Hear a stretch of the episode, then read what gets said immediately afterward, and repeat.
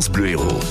Vous êtes en plein petit déjeuner. Est-ce que vous prenez des cornflakes? Ah, on va s'intéresser aux cornflakes ce matin avec euh, notre rendez-vous bien s'alimenter cet été. On en sait un petit peu plus sur ce qu'on consomme. Christine Lapré est toujours accompagnée du docteur Laurent Chevalier et euh, bah, le but c'est de ne pas tomber dans certains pièges de consommation. Il est nutritionniste, il est bien placé. Bonjour docteur Chevalier. Bonjour. Vous allez nous parler petit-déj aujourd'hui. J'imagine bien que vous n'êtes pas fan de cornflakes. Vous avez tout à fait raison. Ce sont des produits hyper transformés. Les céréales sont extrudées, éclatées, et cela a un index glycémique assez élevé. En plus, sont rajoutés tout un tas de produits, du sel notamment, enfin énormément du sucre, énormément de sucre pour beaucoup d'entre elles, euh, parfois un petit peu de chocolat, etc. Avec un marketing très bien conduit, eh bien euh, les cornflakes arrivent à s'imposer euh, petit à petit dans le paysage français modifient les habitudes alimentaires et les gens sont séduits. Pourquoi? Parce que ce sont des produits faciles à stocker, sucrés, préparés très rapidement, il suffit d'ouvrir l'emballage. Ces produits-là, en plus, sont gobés.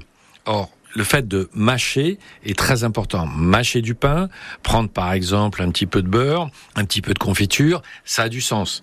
Le pain, ça vous donne l'énergie pour la matinée, euh, le beurre un petit peu aussi, et la confiture un petit peu le starter.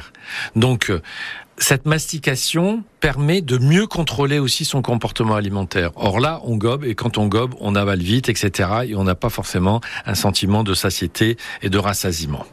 Euh, vraiment, euh, limiter sa consommation, ça peut avoir euh, un petit peu de sens. Et le marketing euh, frise parfois avec euh, l'acceptable, selon vous, euh, docteur Chevalier Alors, on essaie de nous les présenter comme un produit sain, extraordinaire, etc. Euh, puisque on rajoute des vitamines, on rajoute du fer, mais on sait absolument rien de l'absorption de ces produits qui sont ajoutés. Il existe une variante à ces pétales de céréales, ce sont les muesli, où c'est un agglomérat de différentes graines et de fruits secs éventuellement. Quelles sont vos recommandations alors euh, pour la, le petit déjeuner et si on souhaite euh, utiliser ces cornflakes? Alors, je pense que il faut les laisser euh, de côté, même quand elles sont bio, Mhm. parce que en fait c'est le même système. C'est-à-dire que ça va augmenter le taux de sucre dans le sang, ça va être vite absorbé, etc.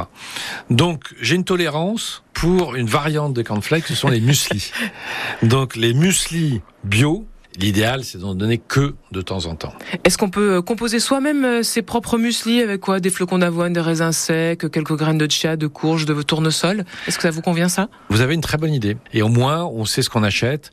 Tout ce qui va aider aussi euh, les enfants à composer un petit déjeuner a du sens. On prend ça avec un produit laitier. Et effectivement, on peut le faire soi-même si on a un petit peu de temps et un petit peu d'envie. On s'organise. On s'organise.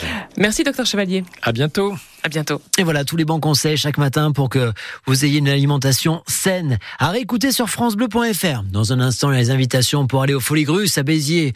Oh, ça ne se manque pas ça.